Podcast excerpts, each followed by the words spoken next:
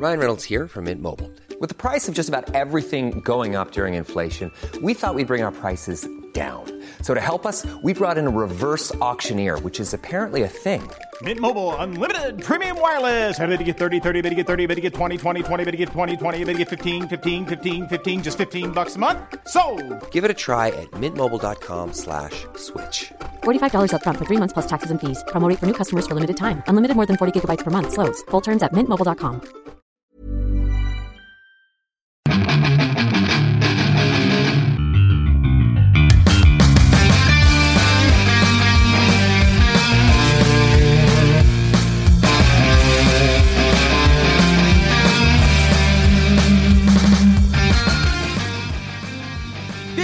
A otro programa más de Fuera del Control. Así es, un lunes más. La cuarentena no nos para.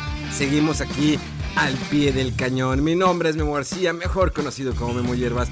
Agradecemos a toda la banda que está apoyando mucho este proyecto de Fuera del Control.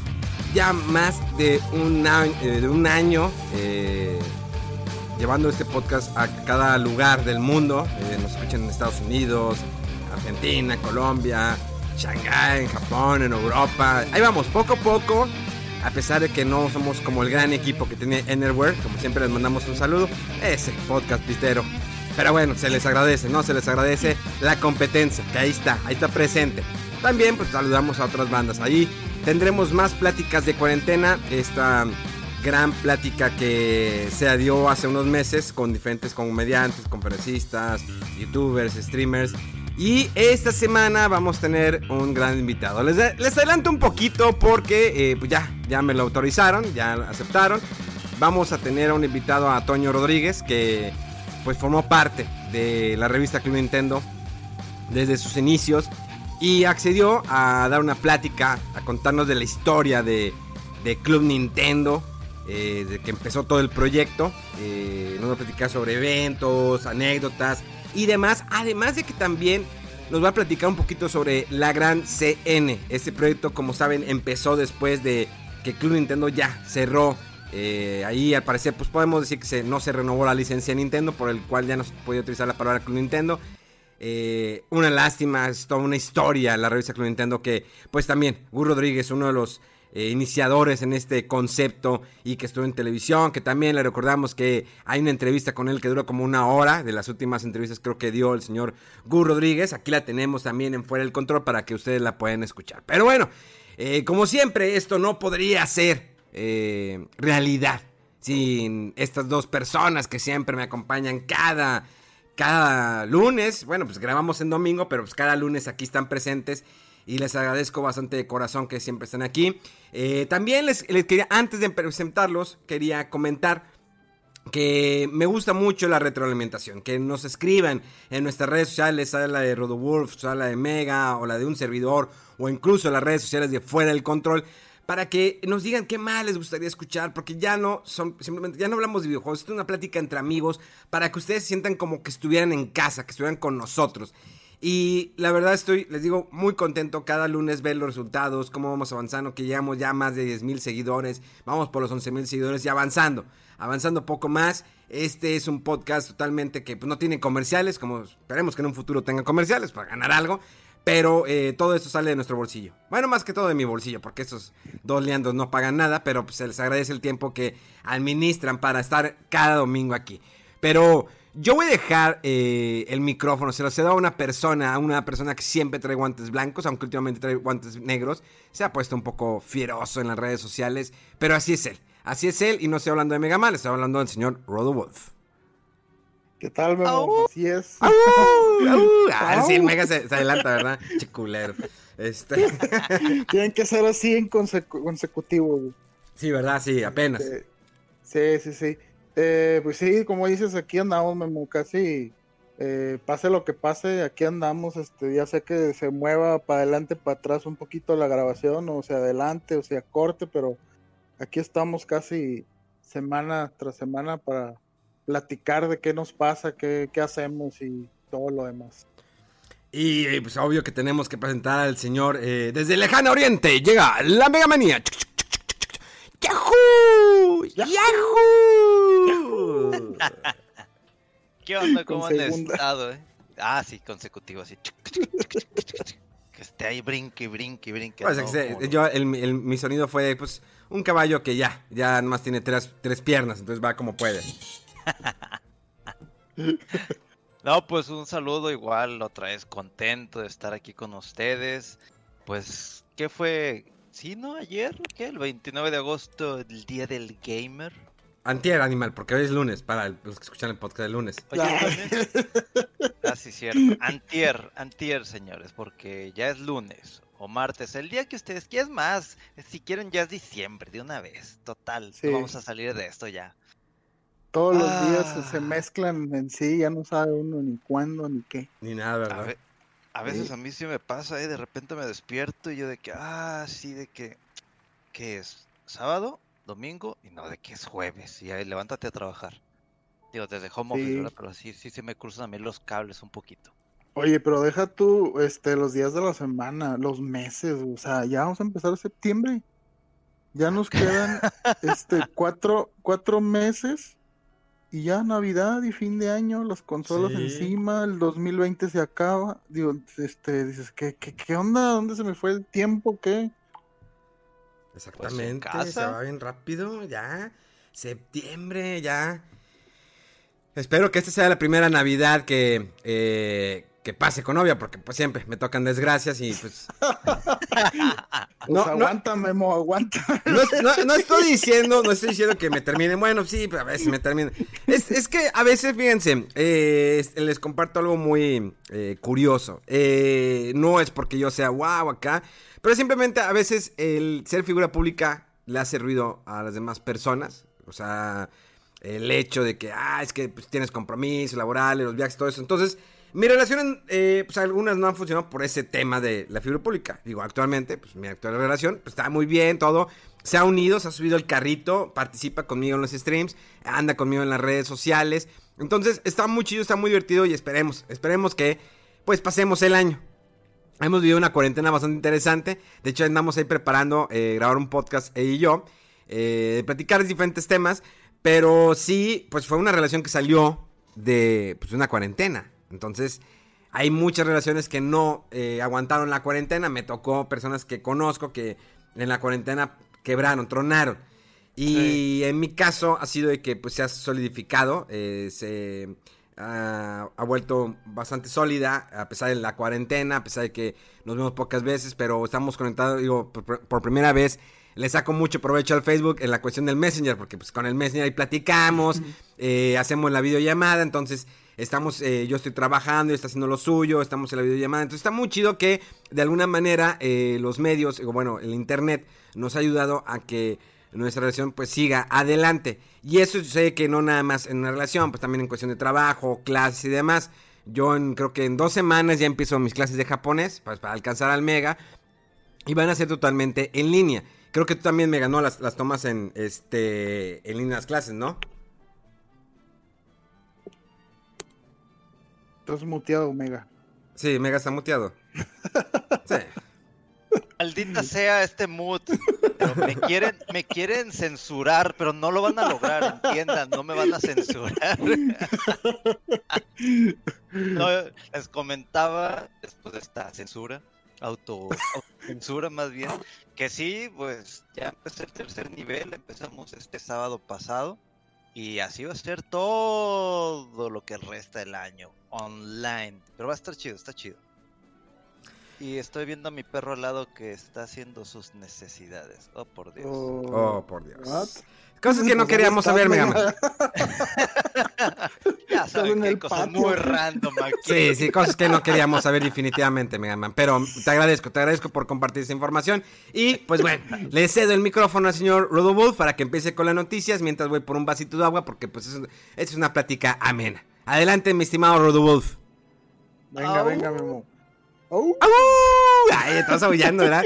Como pinches perros en celos. Pero bueno. adelante, adelante, adelante. a ver, venga. Eh, pues sí, yo creo lo, lo principal que ha pasado en esta semana, este fin de semana, eh, fue lo que es Gamescom. Este es un evento que muchos decían que incluso ya eh, sobrepasaba en cuanto a cantidad de participantes y noticias y todo eh, al E3, pero está enfocado en Europa y obviamente ahorita también por la pandemia y todo, pues no se hizo este, físicamente, presencialmente, pero todo el mundo, este, Geoff Keighley, quien trae lo de los Game Awards, eh, IGN y otros muchos medios empezaron a, juntar como que para hacer de toda esta semana, eh, eh, pues transmisiones en vivo con desarrolladores de juegos, mostrando trailers de juegos, y la verdad es que han salido, pero sin mentir, o sea, más de 50 trailers, a lo mejor hasta 100 de, juegos. Obviamente, muchos eh, son de que para PC nada más o consolas y a lo mejor géneros eh, un poco más enfocados en mercado europeo, pero la verdad es que hay de todo. Han salido muchísimas cosas. Eh, no sé, Mega, si has tenido chance de ver algo este, del Gamescom. Fíjate que pude verlo de reojo porque pues ya ves que la transmisión fue exactamente en horario laboral. Sí. Pero mucho de lo que yo vi fue más como que trailer. Sí. Eh, y, fue así como que, ah, ok, ah, un, un, ejemplo, el Dragon Age Behind the Scenes, y así como que, ah, ok. este, luego por ahí vi también algo de Shadowlands, de lo que es este World of Warcraft. También la expansión, sí. Eh, ok. Eh, y, resulta que al final lo que más me llamó la atención fue lo que vi de Lego de, The Skywalker Saga. No, sí. Saga Skywalker. Fue lo que dije, órale. Eso fue lo único así como que me dijo, mira qué chido. Pero de ahí en fuera, bueno, también el Mafia, la edición definitiva pero ya de ahí fue así como que, mm, ok, digo, está bien, está bien que vayan mencionando cosas, pero no hubo algo así que dijeras, mm, ah, qué chido. No, inclusive creo que lo que más disfruté al final y al final, final, final, fue este el gameplay extendido del demo de Ratchet and Clank que ese juego me sigue llamando mucho la atención y nunca he jugado un título relacionado a esos, esos personajes. Pero de ahí en fuera, no. Digo, ya sabía que iba a pasar algo así. Lo presentía. y a lo mejor por eso también ando así que. Que digas, ah, pues no, no estoy ni hypeado, pero tampoco estoy decepcionado. O sea, sí lo, chido de esto es que hay cosas que se están trabajando, obviamente por lo que está pasando, y que próximamente pues vas a tener ya títulos nuevos de los que ya hay ahorita. Sí, sí, eh, bueno, es que eh, eh, Gamescom empezó el creo que el jueves pasado, 28, si no me equivoco. Y, creo que, lo que de lo que hablas tú que viste es el evento que se llamaba Opening Night, algo así de Gamescom que duró como dos horas. Y sí, fueron una serie de, de, trailers y un poquito de, vistazos así como más extendidos de cosas que ya se habían visto, incluido eh, el, de Ratchet Clank, que sí, o sea, vimos una parte, yo creo la mitad, de la mitad al final, pero no habíamos visto cómo empieza y todo lo que está un poco antes, que se veía un poco más de como gameplay más libre, ¿no? Porque pensábamos que, ah, pues se ve muy bien lo que vimos en E3 bueno, perdón, en el último evento de, de, Sony, pero pues no sabíamos qué tan como real era, ¿no? Porque ya sabes que muchas veces pues estos demos de, de para shows, este, los, los, los, eh, como los controlan demasiado, ¿no? Pero este, este demo extendido que se, se mostró en este eh, Opening Night de Gamescom, ya se veía un poco más de, de gameplay antes de todo lo que ya se había visto. Y sí, se ve muy impresionante el juego y sí también fue uno de los que a mí me llamaron la atención. Eh, después de este evento, o sea, Gamescom siguió, hubo eh, revelaciones y entrevistas y trailers el viernes, el sábado, el domingo, o sea, y siguen, pero te digo que son así demasiados y muchos juegos de que, a ver, ¿cuál veo, cuál veo? Pero sí, o sea, no hay ninguna cosa así de que tú dices, wow, esto fue así súper eh, impresionante o que haga que todo el mundo voltee a verlo, sino que juegos eh, con mediano medianamente alto hype, eh, pero tranquilo, porque si no, no son los juegos así first party eh, que, esperamos, ¿no? De, Nintendo, por ejemplo, o de eh, Sony. De hecho, es curioso porque Gamescom sí solía ser un lugar, una, un evento donde Nintendo sí tenía presencia y se mostraban alguna que otra cosa de juegos que venían, pero en esta ocasión Nintendo, curiosamente, es de los que más le afectó todo esto del, del, COVID. Este, y entonces no han tenido mucho eh, como eh, información nueva. Los directs que han salido han sido minis y nada más de, eh, compañías con las que tienen tratos, pero no ha sido, no han hecho ningún direct así propio de juegos de ellos, first party, ¿no? Como lo hizo Sony con la revelación del Play 5 o Microsoft con la revelación del, Series X. Este, pero sí, también, eh, por ejemplo, salió de ahí la noticia esta, no sé si recuerdan el juego este que se llama Genshin Impact, que fue muy sonado porque se parecía mucho al Zelda, decían la gente, y como que copiado. Y eh, bueno, este juego eh, va a salir para PlayStation 4, PC, iOS y Android el 28 de septiembre, o sea, ya en un mes y se ve muy padre, es free to play, este, y, se ve como que muy, muy, muy pulido el juego y muy tipo como Breath of the Wild, pero con acción más rápida y más padre, y este son de los juegos que a mí sí me llamó la atención checar, y pues como va a ser free to play, pues está ahí este, para que lo, lo probemos sin, ningún, sin mucho compromiso, ¿no? Eh, ahorita, nomás interrumpiéndote rápido, ahorita ya me llegó así como que la, idea otra vez. Eh, creo que de lo que también me llamó la atención, que fue, eh, que fue una sorpresa, pues fue este 30 aniversario del clásico Turrican. Ándale, viejísimo. Es, esa, noticia salió también en Gamescom, sí. Y así como que, ¿cómo? ¿Pero te qué? Que no sé qué. Yo, yo llegué a jugar eh, uno de esos títulos, no lo acabé, pero que me digas que viene una colección de 30 aniversarios, fue así como que, véngase para acá, véngase para acá.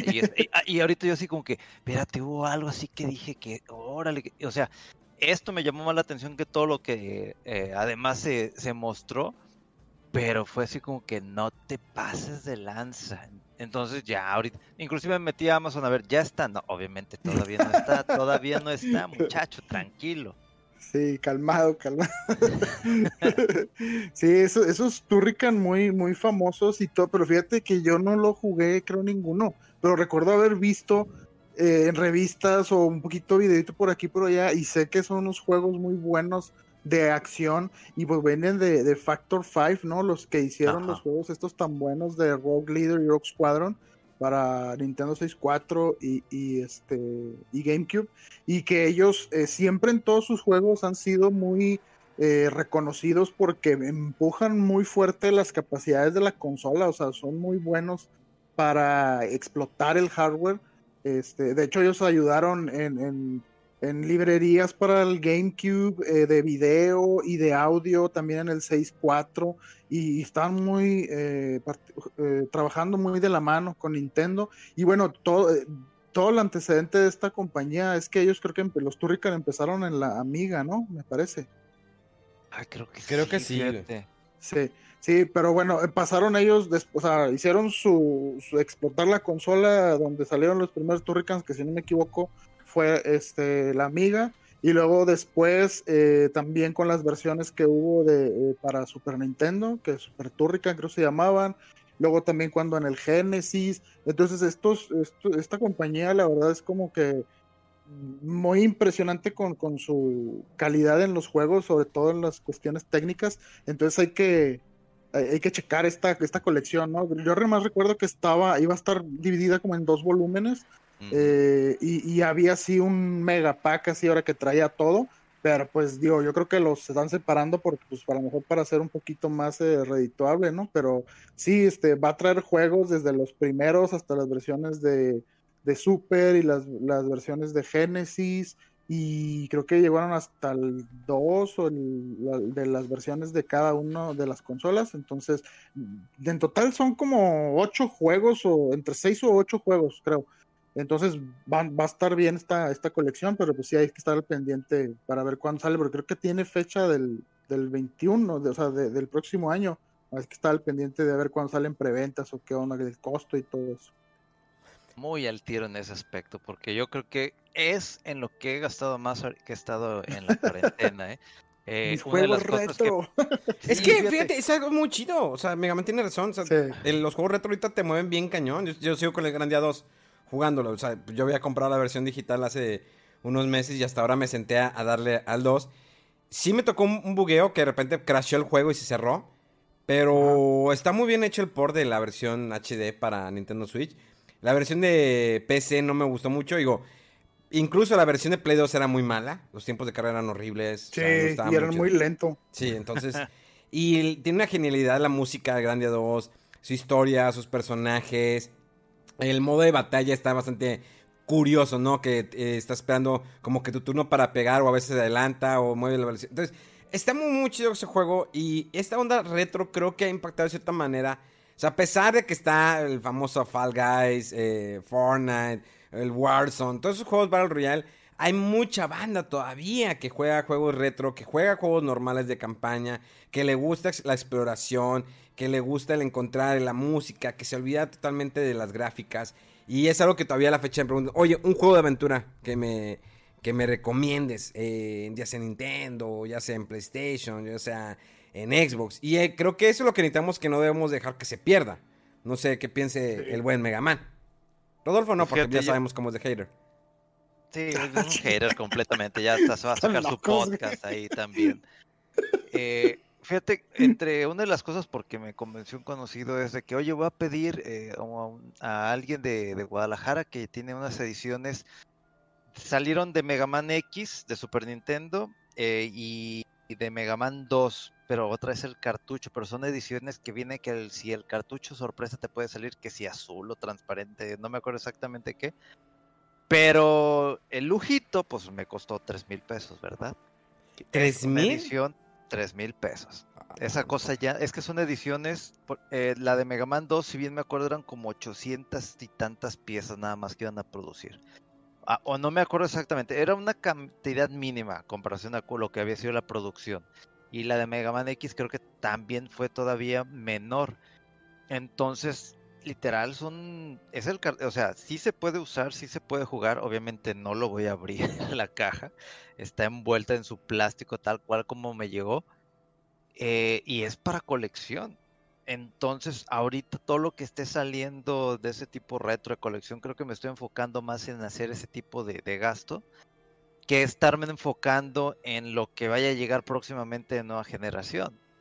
Porque ahorita, pues como ya somos muchachones, ya tenemos este, nuestras responsabilidades, ya ganamos nuestro dinerito, el memo pues ya anda ahí de todo un don, ya en sus streams, bien animoso. Cállate. eh, pues, Ya estoy juntando para la casa. Ya estoy juntando para la casa. repre y todo. Eh, es- pero eh, eh, es a lo que voy. Ahorita todo lo que yo no me pude comprar como el buen rodo de, de- de millonario, pues sí, ahorita sí veo que sale una edición de colección o algo que no pude obtener en su tiempo, pues lo compro. Obviamente va a salir dos veces o tres veces su precio porque ya no vas a encontrar nada de eso. Entonces yo ahorita es en lo que ahí voy, me voy enfocando en ese tipo de cosas. La otra semana, que es cuando ya se cierra lo del Limited Run Games para lo de Grandia HD, pues ese es otro de mi lujito que va a ser para, para, el- digamos, para el mes de septiembre. Entonces yo creo que por ahí voy más que nada, para ir armando el mueblecito, los juegos, las ediciones, las figuritas chinas, etcétera. Y aparte, como no fuimos a Japón, pues digo, pues entonces pues ahí puedo poner ciertos Hay que compensar ahí, ¿no? Sí. Exactamente. Obviamente, obviamente ahorrando, ¿eh? Vamos a la par, a la par, pero si, si llego a ver algo que, me- que no te pases de lanza y no sé qué, inmediatamente lo voy a comprar, porque para que lo vuelva a, a encontrar, o que alguien me diga, oye, que alguien te está vendiendo el Mega Man 1 en caja cerrado de Nintendo, original, lo voy a comprar, obviamente. Entonces, ahí por ahí va mi, mi enfoque en estos últimos meses de encierro. Ya, pues sí, está bien. Eh, oigan, y hablando de juegos retro y todo eso, y que comentamos la vez pasada del programa este de Netflix, ¿sí pudieron verlo o no? El de High Score, digo, High... Ah, sí, High Score. Voy, sí, en el pero tercer, voy en el tercer capítulo. No le avanzaste entonces. No, no lo he avanzado.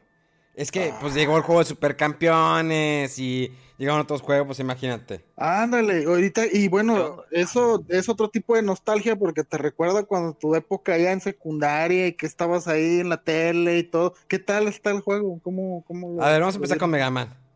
Fíjate que mi, el- mi juego no va a llegar sino hasta el 2 o 3 de septiembre, pero gracias a un amigo pude jugarlo en la versión de, de PC. Ok.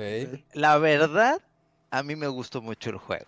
Yo no sé qué onda con las reseñas ahí de, de, es que la física del balón y que no sé qué, y así como que es que es Captain Subasa. eh, una de las principales cosas es que le vale madre la física del balón. Agarra forma ovalada en el anime.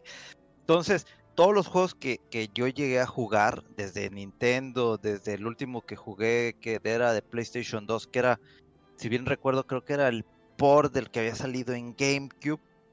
Los juegos de Captain Subasa siempre se han caracterizado por ser un juego deportivo RPG, si se le puede decir, porque tú vas avanzando y ya cuando tienes al oponente encima, pues se abre un menú o tú mismo puedes abrir un menú en otros tipo, tipo títulos este, previos al Captain Subasa Rise of New Champions.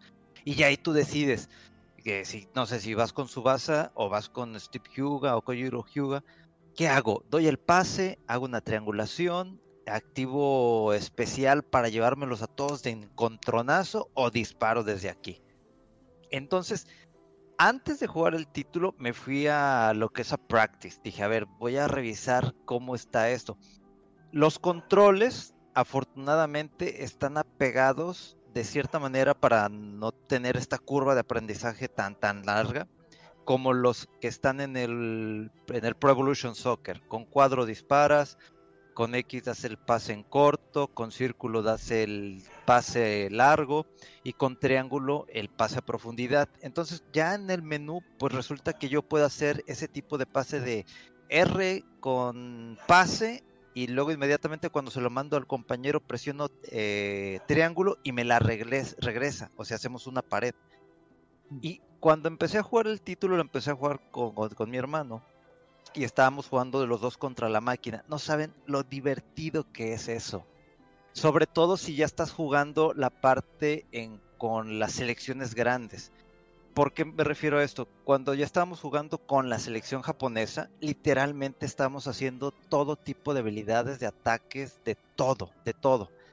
De que si la triangulación entre este Tommy, Tommy Saki, así a decir los nombres este que se conocen, yo Liberato, pues ahí van dándose en triangulaciones, pero si alguien lo activa, tú también tienes que hacer de tu parte, tienes que estar presionando triángulo. Entonces ahí van los dos, tun, tun, tun.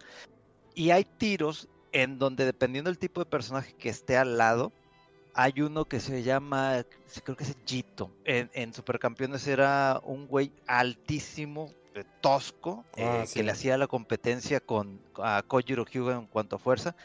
Haces el disparo desde media cancha y si el personaje que es su compañero, que es un delantero chaparrito que tiene el pelo largo que le tapa los ojos, si tú haces el disparo y tu compañero, tu amigo o tu- el que está jugando con el player 2 está enfrente y él presiona ataque, hacen la técnica en donde él hace el cabezazo para hacer una pequeña desviación. Entonces, al hacer todo este tipo de jugadas y al ser un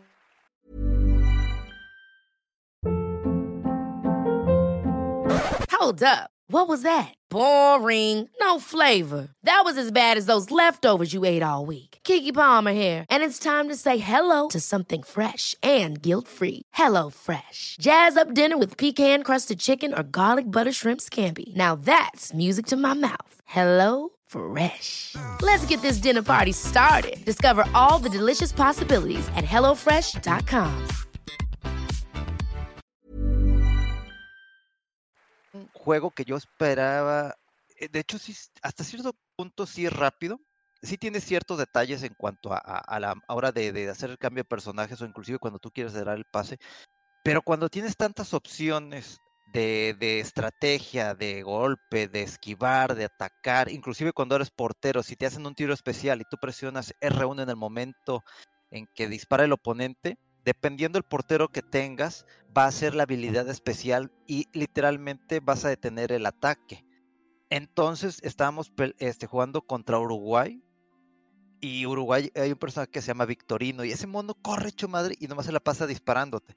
Entonces para defenderlo, eh, literalmente tienes que activar este, todas tus actividades de, golpe, de barrerte, de hacer pared, de, de, que Bruce pone la maldita jeta y para el disparo, o lo atraviesa y tiene que ir el portero a agarrarlo. O sea, a mí me gustó muchísimo el juego. Sí tiene sus detalles, sí, sí, eso hay que decirlo. El sistema de penales es horrible.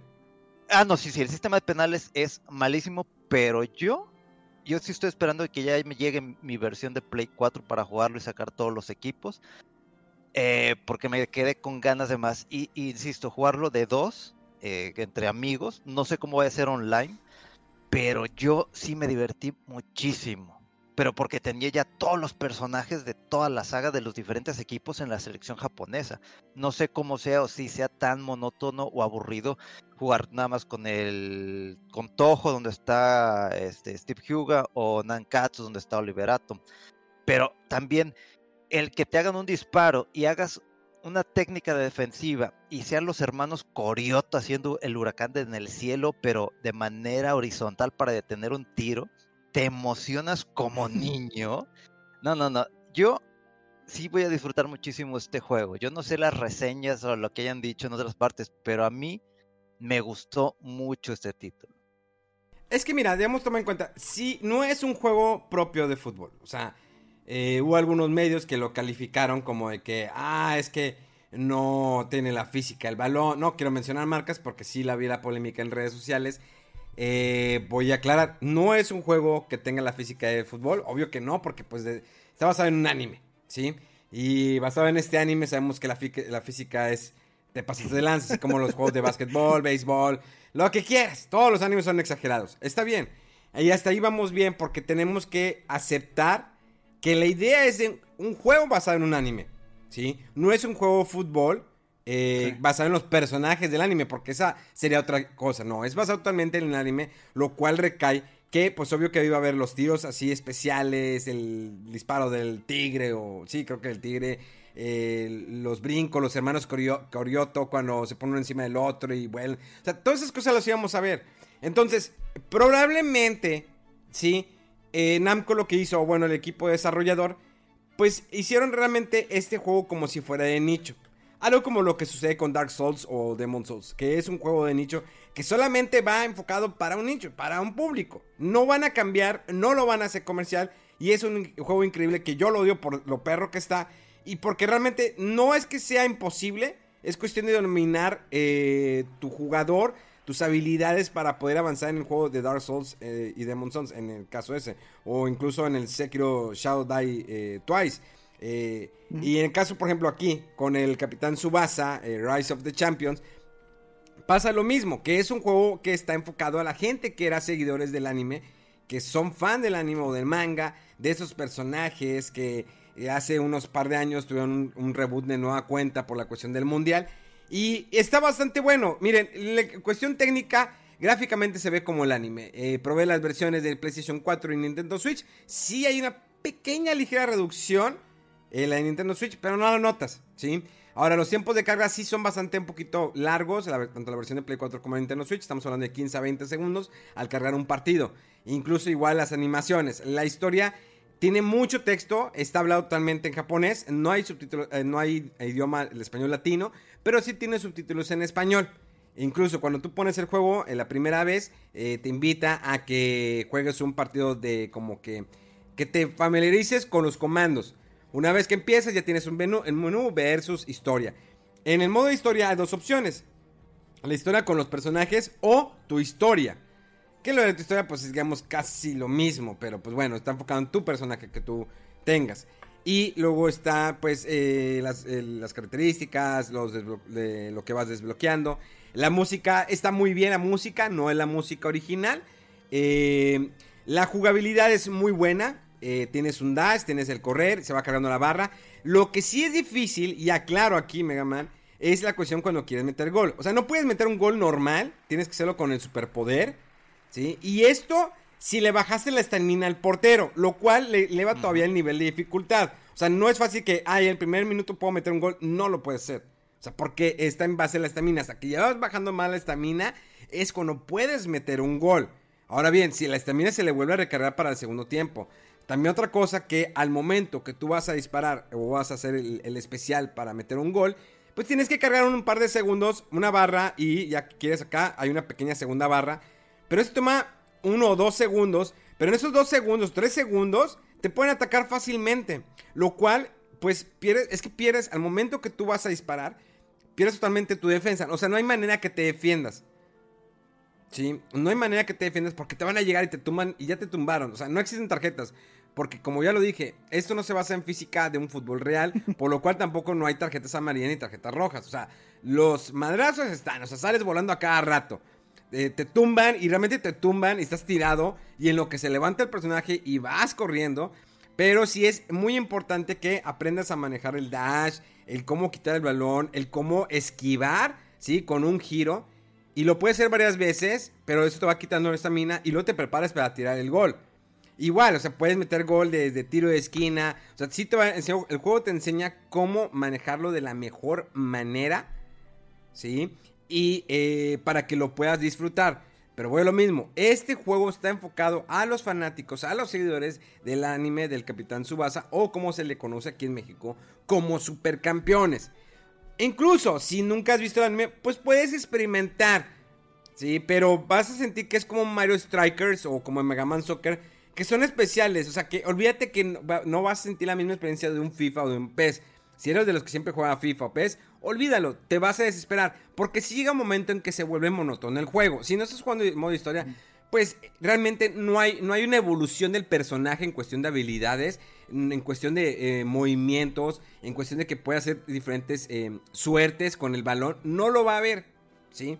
Porque voy de nuevo a lo que habíamos mencionado. Está basado totalmente en un anime. Y les digo, gráficamente es espectacular, las voces, la historia, los textos. Sí hay mucho texto, pero pues, a los japoneses les embola poner un resto de texto y mucha práctica, historia, entonces sí, les embola. Es casi como un RPG. Pero es muy buena adaptación.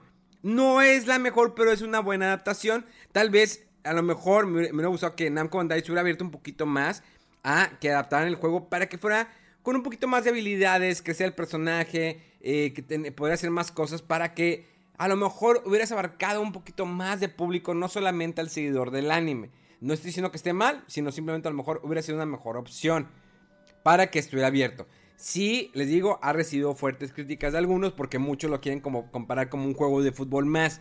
Cuando no debe ser así, no es la manera. Es un juego basado en ese anime. Realmente Namco ha hecho muy buen trabajo en las adaptaciones de anime, a excepción del Jump Force, que fue malísimo. Que creo que ya vino una edición, ya salió la edición completa de Jump Force para Nintendo Switch, que era malísimo. Y hicieron algunos ajustes que pueden haber, eh, que van mejorando la experiencia, pero de cajón el juego era es muy malo. Fuera ahí, lo demás que ha hecho Dragon Ball Fighter es increíble, los personajes, eh, Naruto, eh, el de One Piece, el de Warrior, no sé qué, pues son de esos juegos como tipo el de Dragon Quest, ese, Rolfo, ¿te acuerdas que te peleas con un resto de ah, enemigos? sí, como en Heroes. Que es lo mismo, eso es lo único que no me gusta de, los últimos One Piece que han salido de Warriors, no me acuerdo muy bien el título. ¿Qué es eso? O sea, peleas contra infinidad de personajes y demás vas, vas avanzando. Entonces, eh, para cerrar lo de Capitán Subasa, sí es muy buena opción, pero no esperes un, juego de fútbol realista, con mucha física, con muchas habilidades por aprender, porque no lo va a hacer así. Van a ser buenas retas, sí, va a estar divertido con tus amigos que crecieron con el anime eh, o el manga de Capitán Subasa, va a estar divertido. Entonces ahora sí que solo para fans. Sí, yo creo que sería, lo podemos dejar como solo para fans. La verdad sí. que sí.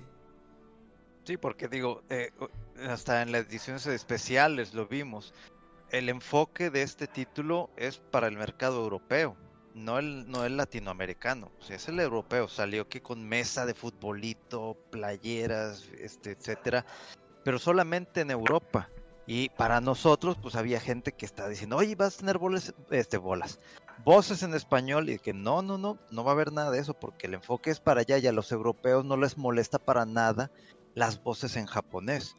Nada más para recalcar, hay, tiene muchos, muchos detalles para el fanático de tanto del manga como del, del anime porque algo que me gustó muchísimo cuando estaba jugando con la selección japonesa y es que hago un cambio y meto al ya conocido Andy, el jugador que anda con problemas de salud, le hacen una ovación de que ya sabes que él solamente puede jugar como 15 minutos, 20 minutos solo por el estilo.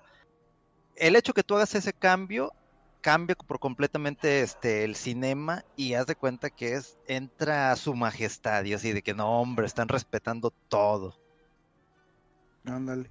Sí, eh, ahorita que dicen de estos juegos para fans, me estoy acordando mucho de uno que se llama Project Cross Zone, no sé si lo recuerden. Eh, es un juego de estrategia eh, RPG eh, para 3DS, salieron dos partes. Y este juego mezcla personajes e IPs de las compañías de Sega, Namco y Capcom.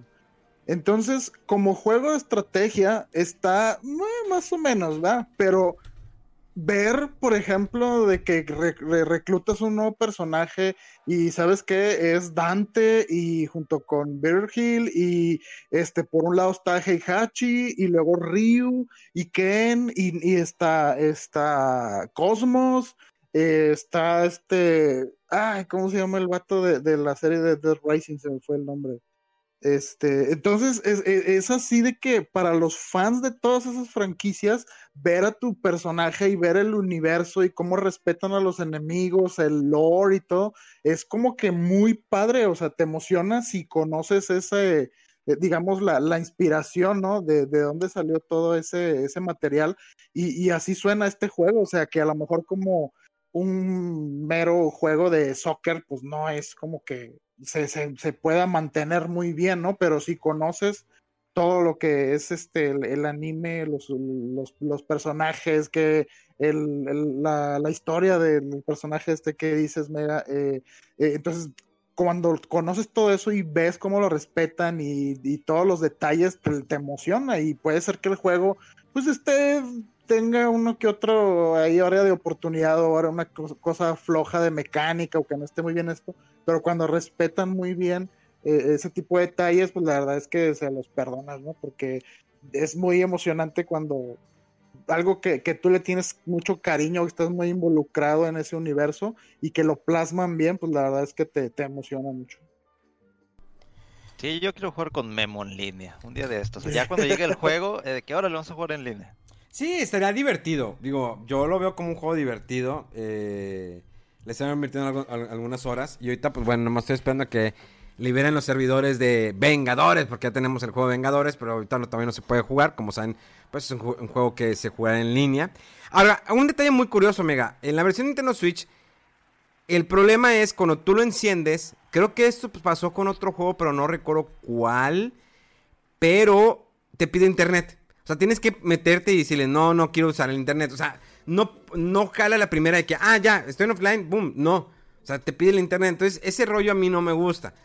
O sea, no te lo está exigiendo, simplemente es como una opción que yo creo que con algún parche van a tener que cambiar eso, porque no está padre que te pida de encajón el internet, si no vas a jugar en línea. En el de Switch. O sea, en el de Switch, exactamente. Obvio que en, pues, el, Play 4 no vas a tener ese problema porque siempre está conectado a internet. Ah, sí, igual acá en, lo que era la versión de, PC, pues te dice, oye, pues necesitas internet, pero puedes entrar a jugar sin ningún problema, sin internet. Entonces, sí está medio raro eso que mencionas. Pero yo ya quiero que llegue. Este, de hecho, ahorita ya me metí otra vez a, rastrear el, el, juego y todavía no lo mandan. Neta hasta el 2 o el 3 de septiembre está programado que llegue. Y así como que no puede ser, lo pedí desde el 24 de enero. No, no, compré ni, ni The Last of Us ni Ghost of Tsushima. Dije, no, no, no, ya pedí este y es el que no va a llegar a tiempo. Y así como que, ah, diablos. Ah, bueno, ¿qué más? ¿Qué más tuvimos esta semana? Una noticia muy triste. A ver. Pero no, no es la triste triste, no, esta es una triste más personal. Eh, Monster Hunter World recibirá lo que es su último update. Así es, el último update gratuito que estará trayendo muchas mejoras en cuanto a detallitos, que si carga, etcétera, etcétera. O sea, muchas cosas en cuanto a jugabilidad, pero en octubre llegará la bestia de bestias, el dragón negro, el monstruo que se le conoce como Fatalis. Entonces, está muy chido porque ya mucha gente, eh, de hecho, pensaban que este, esta bestia iba a estar desde el día uno en Monster Hunter y no, o sea, lo dejaron para el final. Y pues ya todo el mundo se está despidiendo de este juego. van a seguir teniendo actualizaciones, eso ya lo mencionaron los desarrolladores, inclusive en el diario del desarrollador que siempre sacan. Pero para como se ve que están llegando las consolas de nueva generación, no sé si vayan o estén ya trabajando en un nuevo Monster Hunter o van a hacer que Monster Hunter World llegue a las nuevas generaciones y ya nada más se enfoquen en, en lo que sea en Play 5 o Xbox Series X. Pero sí, Monster Hunter, su última actualización, porque ya va, de hecho, ya va para el año lo que es Monster Hunter World Iceborne. Entonces, está raro, se siente raro, porque el título fue anunciado en 2017, salió en 2018 y tiene dos años y un cachito más, entonces se siente raro que de repente, ya es la última actualización, a menos que de, repente digan, es Monster Hunter World, este, y en vez de Iceborne saquen otra cosa. Pero ya todo el mundo está, eh, sí, exactamente, pero todo el mundo ya está así como que, eh, pues que también en, esta entrevista, bueno, no entrevista, en lo que es el diario del desarrollador, pues ellos mismos dijeron, pues es que ya es la última actualización gratuita. Ah, pero de Iceborne, ¿verdad? Porque me vas a dar algo más. y al final del video de este, de este, eso que habían hecho, ya te ponen las imágenes cuando lo anunciaron en el E3 2017 y, van poniendo todo. o sea, son dos minutos ese último video y te quedas así que, no, sí, ya es lo último. No, ya, se acabó. y ustedes que no han querido jugar conmigo otra vez. Oye, pero sí está raro. Sí, está, extraño porque pues salieron muchas noticias que este juego ha sido el mejor, o sea, el, Monster Hunter que mejor se ha vendido, ¿no? O más rápido, algo así. Este, y le hicieron muchos cambios de accesibilidad para que gente que no estuviera muy familiarizada con, con el sistema de, de, combate del Monster Hunter le entrara más fácil y todo eso. Entonces me sorprende que a dos años y ya con una expansión fue, sea así como que, ah, ya, ya terminamos, ya se acabó todo. Pues sí, está raro, quién sabe si tengan algún plan ahí de sacar alguna otra expansión o de planes para alguna versión de la, eh, para las consolas de siguiente generación que, que pues ahorita por, por cómo están las circunstancias, ¿no? De que como que nadie termina de, de revelar bien detalles ciertos, certeros, digo, de, de, de, fechas, de precio y todo. Entonces, a lo mejor, como que los juegos grandes también están a ver, a ver hasta cuándo pueden hablar más libremente de todos esos detalles. Sí, es que es muy raro porque es también pues, su juego número uno en cuanto a ventas. O sea, lo que es Monster Hunter World es lo mejor que le ha pasado a Capcom. Entonces que de repente digan, ah, pues que viene la última actualidad. Ay, espérate, ¿por qué? Aguántate tantito. los Monster Hunter en, eh, anteriores sí tenían eh, como vida más larga, o sea, más actualizaciones más allá de dos años o algo así. Fíjate, jugué muy poquitos, muy poquitos, porque casi muchos de ellos salían para, para portátiles. y yo no contaba con portátil. Exactamente, eso así como que decías, híjole, pues, ay, está medio raro. Pero, eh, no, o sea, no venían tantas actualizaciones. Y esto, pues, obviamente, eh, lo, tú lo único que compras en, este juego es, literalmente es el juego, las actualizaciones todas son gratuitas. Si quieres que, que si la, el sticker o si la nueva, nueva apariencia, todo eso pues lo puedes comprar si quieres. Yo no he comprado nada de eso, todo ha sido en pura actualización y con esta pura actualización el juego, lo que hace Monster Hunter World son 16.1 millones de unidades vendidas desde enero de 2018. Si le sumas lo que vendió Iceborne, que son 5.8 y que salió en septiembre de 2019, es muchísimas unidades del el título de Monster Hunter World, o sea, superando al Resident Evil 7, al 5, al 6, al 12, aquí son las otras franquicias que más ha vendido, pues te queda así como que, o sea, tiene que haber una razón. Una razón. Muy, muy fuerte para que el equipo diga, pues es que ya es la última actualización. ¿Me estás diciendo que ya viene otro Monster Hunter? ¿O que Monster Hunter World va a dar un brinco generacional? O sea, hay muchas incógnitas porque eh, en parte digo, ok, bueno, está bien, lo disfruté, lo estoy disfrutando, lo sigo jugando, ya voy para las 300 horas de, de juego en línea. Pero sí me saca así como que, ay, cuando vi, sí, digo, si tienen oportunidad los que eh, no han visto, el video que está en la página de Capcom, bueno, en, el canal de YouTube de Capcom o en el de Monster Hunter y se van directamente a los últimos dos minutos y ven este video dices, sí, ya es lo último. Entonces, sí saca de onda, pero es un juego que inclusive las veces que he hecho el stream ahí en, en lo fuera del control, la gente sigue preguntando, ok, vale la pena, vale la pena comprarlo. Independiente si ahorita la última etapa, vale la pena. La gente, la gente va a seguir jugando Monster Hunter World hasta que mencionen que hay uno nuevo. Y, si, y si, este Monster Hunter World hace un brinco y todo lo que tú tienes en tu Play 4, en tu Xbox, etcétera, y lo vas a poder cargar en otra consola, va a ser un hit así.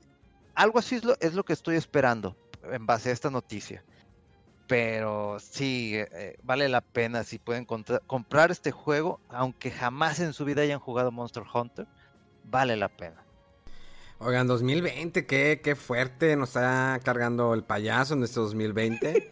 La verdad ya no sé qué esperar, no sé en qué momento llevaremos una vida normal. Yo creo que eh, debemos hacer un especial de nuestra vida en el 2020 todo lo que ha cambiado, porque si no, nunca vamos a terminar. Ah, es que yo también así como que ya estar hablando de, esta situación de repente. Ah, vamos, vamos a hacer un, especial. Vamos a ponernos de acuerdo el especial de el 2020 que me llevó. Y el 2020 que me cargó. Pero aguántale, porque todavía quedan unos mesecitos que seguramente van a traer sorpresas. Bueno, vamos a ponerle la mitad de mi 2020 que me cargó. eh, qué tan alto me cargó el país. Sí.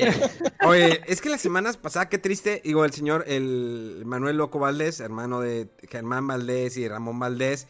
Eh, Ramón Valdés, pues por el Chavo del 8 Tintán, pues obvio, este, eh, un tipazo, un, gran actor, eh, comediante, cantante. Y pues señor Loco Valdés se nos fue, 94 años el señor, desafortunadamente ya estaba muy enfermito. sí pega, pues son de la época de oro, ¿no? Se nos, poco a poco se van esos grandes artistas. Pero también la muerte que más sorprendió ese día fue la muerte de Chadwick eh, Boseman, que lo conocen como Black Panther, pero tiene otras películas, que a los 43 años, ¿estás hablando? A los 43 años, eh, un poquito más viejo que todos nosotros, no vamos a decir edades, por favor, gracias.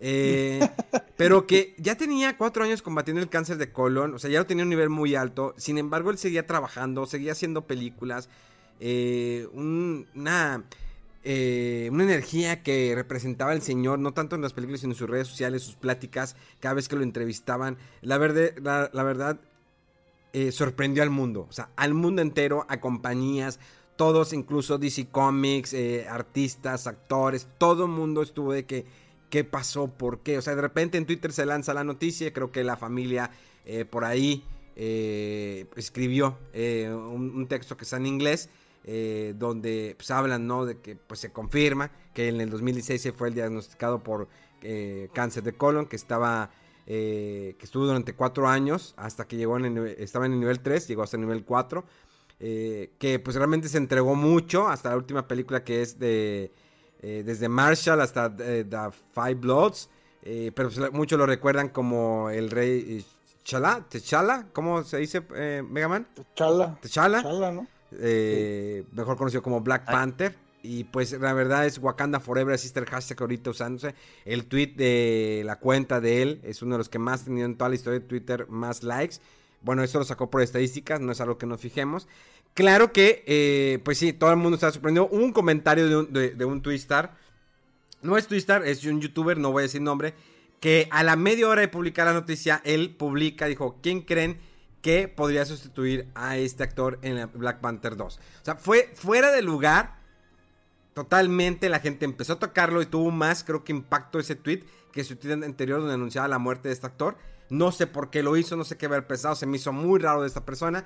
Pero sí, eh, la gente le estuvo tirando, tirando, tirando. Y todavía siguió posteando otras cosas para poder, no sé, quitar eso. No lo borró, está bien. Muy bien que no lo haya borrado, porque muchas veces cuando comete un error en redes sociales, pues lo fácil es borrarlo y ya. Pero pues siempre queda guardado en alguna manera en, internet. El internet nunca olvida, no olvida. Entonces, eh, sí fue fuera de lugar el comentario de él.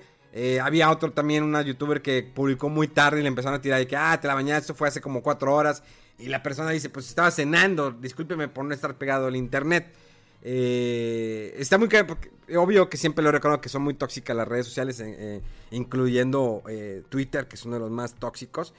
Y, había otro tema que quería como que tocar, pero creo que no, no lo vamos a tocar, pues por cuestión de tiempo, si no, no vamos a alargar. Pero que ha dado también mucho... Yo creo que me gustaría invitarlos de manera formal, ahorita el día de hoy, eh, en esta grabación podcast. Si en la semana podemos grabar otro, fuera de control, una segunda parte de todo esto. Para, no sé si podríamos grabarlo hoy lunes, para poderlo sacar el miércoles, no sé si les parezca la idea. Deja, checo mi agenda. Checamos la agenda, si no, hay otros compromisos. Como le pegan a la mamada. Déjale, déjale, lo comento con mi representante. vaya, vaya, vaya. Está bien. Me ganó. Está bien, está bien. Se las compro, está bien. Me agrada, me agrada que pues sean honestos, ¿sí? Eso es lo importante, la honestidad entre los amigos. Se bola de lacras. Eh, hace rato le escribí a, este, al señor, al señor de las medias, este Lalo Oye, ¿qué onda? Ya vamos a empezar. Dijo, todavía no llego a la casa, ahorita llego y te aviso. Ya no llegó el vato, ni modo, se lo perdió. Eh, pero ahí recuerden eh, seguir el Facebook de, ¿cómo se llama? Aztlán, ¿no? El Facebook. ¿Tú te acuerdas, Megaman? Pues Aztlán, yo no me lo busco como Aztlán y siempre me sale eso. Así tal cual directamente. Lo busca como Aztlán Novela, creo. Pero sí se llama Aztlán Novela Gráfica para que... Es un proyecto que tiene el señor de las madres, el señor Lalo, con otras personas para que puedan apoyar ese Kickstarter. Eh, búsquenlo así en Facebook, en Facebook, Aztlán Novela Gráfica, para que vean ese proyecto muy bonito, eh, una obra literaria. Después vamos a hacer un video para ahí para que lo puedan ver en las redes sociales, tanto de Fuera del Control como las mías, donde mostramos el primer tomo y el segundo, cómo sería ese segundo tomo de Aztlán. Eh, no sé si quieran cerrar con algo más antes de irnos. pues no, no, nada más pues gracias por seguir aquí con nosotros y yo creo que pues ahí grabamos el, mini eh, segunda parte ahí del podcast ahí para que lo tengan también entre semana. Sí, para seguir con la polémica. sí, mis redes sociales es Rodowulf en Twitter más que nada y pues en Instagram hay una que otra foto más, que nada en Twitter. Es, es muy twister este, el buen Rodolfo, se sube puros selfies de él acá con, los juegos. Y Megaman, pues, no sé, la, la, verdad Megaman siempre me saca así como que, que subió ahora Megaman, que está haciendo ahora Megaman, pero adelante Megaman, ¿cuáles son tus redes sociales? Pues en Twitter es mega-fdc y en Instagram pues lo que es este bg.moreno. Y bueno, mis redes sociales con Memo Hierbas con H con V en todas las partes, la de la palomita azul, para que no se pierdan. Y recuerden, este jueves, este jueves tenemos pláticas de cuarentena. Tendremos a Toño Rodríguez de eh, Club Nintendo, que nos platicará sobre la historia de la revista, anécdotas, eh, entrevistas que se dieron, eh, pláticas, pues ahí, todo lo que sucedió y qué, qué, pasó al final con Club Nintendo y qué es lo que está haciendo en estos momentos Toño Rodríguez. Eh, pues va a estar a lo mejor polémico porque en algún momento tengo que preguntarle, ¿no? Cómo vivió lo que sucedió con el señor Gus Rodríguez, nuestro maestro, que en paz descanse, que está desde arriba del cielo y que cada programa se lo dedicamos porque, pues sin él, eh, la industria como medio no sería lo que es ahorita en la actualidad. Entonces, pues muchas gracias, les agradezco por haber escuchado este mini pequeño programa fuera del control, eh, donde pues solamente nos fuimos a, así, de lleno Sirve que la próxima ya, ya les podemos platicar un poquito más de Vengadores, de qué tal es este juego. Eh, ya a lo mejor para el miércoles que escuchen la segunda parte, pues van a saber qué tal es el juego de Vengadores, que pues ha estado muy polémico también, por cómo se ven los personajes, todo ese rollo. Pero bueno, Muchas gracias, gracias siempre por apoyarnos. Recuerden seguir las redes sociales de Fuera del Control, así como lo escuchan Fuera del Control, tanto como en Instagram, Twitter y Facebook. Megaman hace streams de vez en cuando por las noches para que lo acompañen. Anda ahí siempre calando juegos, platicando. Eh, se ve muy chiquita su fotografía, se ve negrito ahí en Megaman en una esquinita. Eh, pero ahí, ahí está Megaman. Yo también incluso en mis redes sociales, digo, en Facebook también hago stream todos los días a partir de las 10 de la noche. No tengo una hora exacta, pues esa es la hora que me libre del trabajo. Ahí andamos eh, jugando esta semana, pues obvio que jugaremos el de los Vengadores a ver qué, qué tal está ahí esta versión. No quise jugar el demo, dije, no, no me gusta. No me gusta que me la tanteen. Es como cuando. Ay, ya no. Ya no puedo decir tantas cosas porque. Ya, ya, ya. Ya la otra vez no. ¿Para qué quieres? Entonces, bueno. Este, ya no sé quién escucha este podcast. Entonces, mejor voy a dejar esos comentarios, ¿no? De hecho, estuvo bien curioso porque en el programa de eh, Pláticas de Cuarentena con este. Eh, Roberto Martínez, un. Pues no es influencer, es como que conferencista eh, que empezó con videos de política y ahorita tiene eh, pues un podcast en Spotify y también incluso en sus redes sociales, eh, donde platica diferentes, toma, de diferentes temas con diferentes invitados. pues hubo un comentario que me hicieron después de ese podcast, que se los invito a que lo escuchen, donde me dijo una persona, yo pensé que eras un desmadre, que eras machista y pues totalmente me cambiaste la la perspectiva después de esta plática. Le digo, no lo hago para cambiarte de idea para nada por el estilo. Este, agradezco siempre todos los comentarios, son bienvenidos. Sean negativos, sean buenos, sean neutros, siempre lo agradezco porque eso nos ayuda a mejorar, tanto como a mí como para las personas que me acompañan en cada podcast. Y pues somos como somos, así como somos en, el podcast, así somos en la vida real. Probablemente soy más grosero en la vida real eh, que en los podcasts o que en los streams o con mis redes sociales. Bueno, no, no soy tan grosero, hasta eso no. No tengo la muletilla, güey. Eso sí, siempre hago enfoque que no tengo la muletilla, güey, como todo montando que pues te dicen, sí, güey, no, me, güey, es que fíjate, güey, que estaba al otro lado, güey, y de eso se cayó, güey, no, me cállate, güey. No, no la tengo. Gracias a Dios no la tengo. Pero bueno, les agradezco mucho por su tiempo. Pasen un excelente inicio de semana. Nos escuchamos el próximo, este próximo miércoles con la segunda parte de Fuera del Control una edición especial, pues, porque siempre nos piden más y más y más. Y hay mucha banda que todavía nos escucha en el camión. Iba a decir gimnasio, pero pues no se aplica ahí, ¿no? En, el camión, en el carro. Cuídense bastante, usen el tapabocas, no se lo quiten. Es bien importante, porque eso hace la diferencia. Señoras y señores, esto fue Fuera del Control, en vivo y en directo desde la ciudad de Monterrey, para todo el mundo. ¡Vámonos! ¡Vámonos!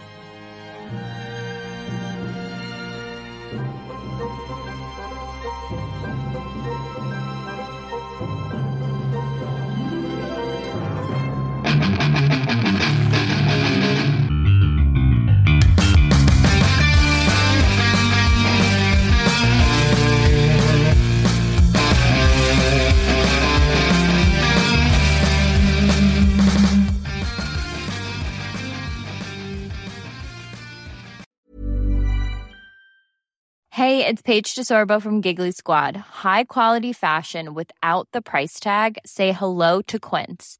I'm snagging high-end essentials like cozy cashmere sweaters, sleek leather jackets, fine jewelry, and so much more. With Quince being 50 to 80% less than similar brands. And they partner with factories that prioritize safe, ethical, and responsible manufacturing. I love that. Luxury quality within reach. Go to quince.com slash style to get free shipping and 365 day returns on your next order. Quince.com slash style.